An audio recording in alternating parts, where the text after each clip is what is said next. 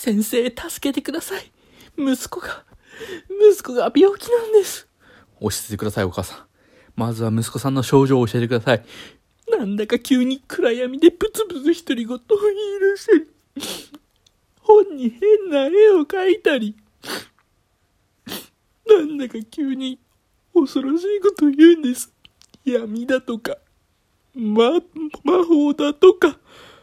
お母さん、それは、中二病です。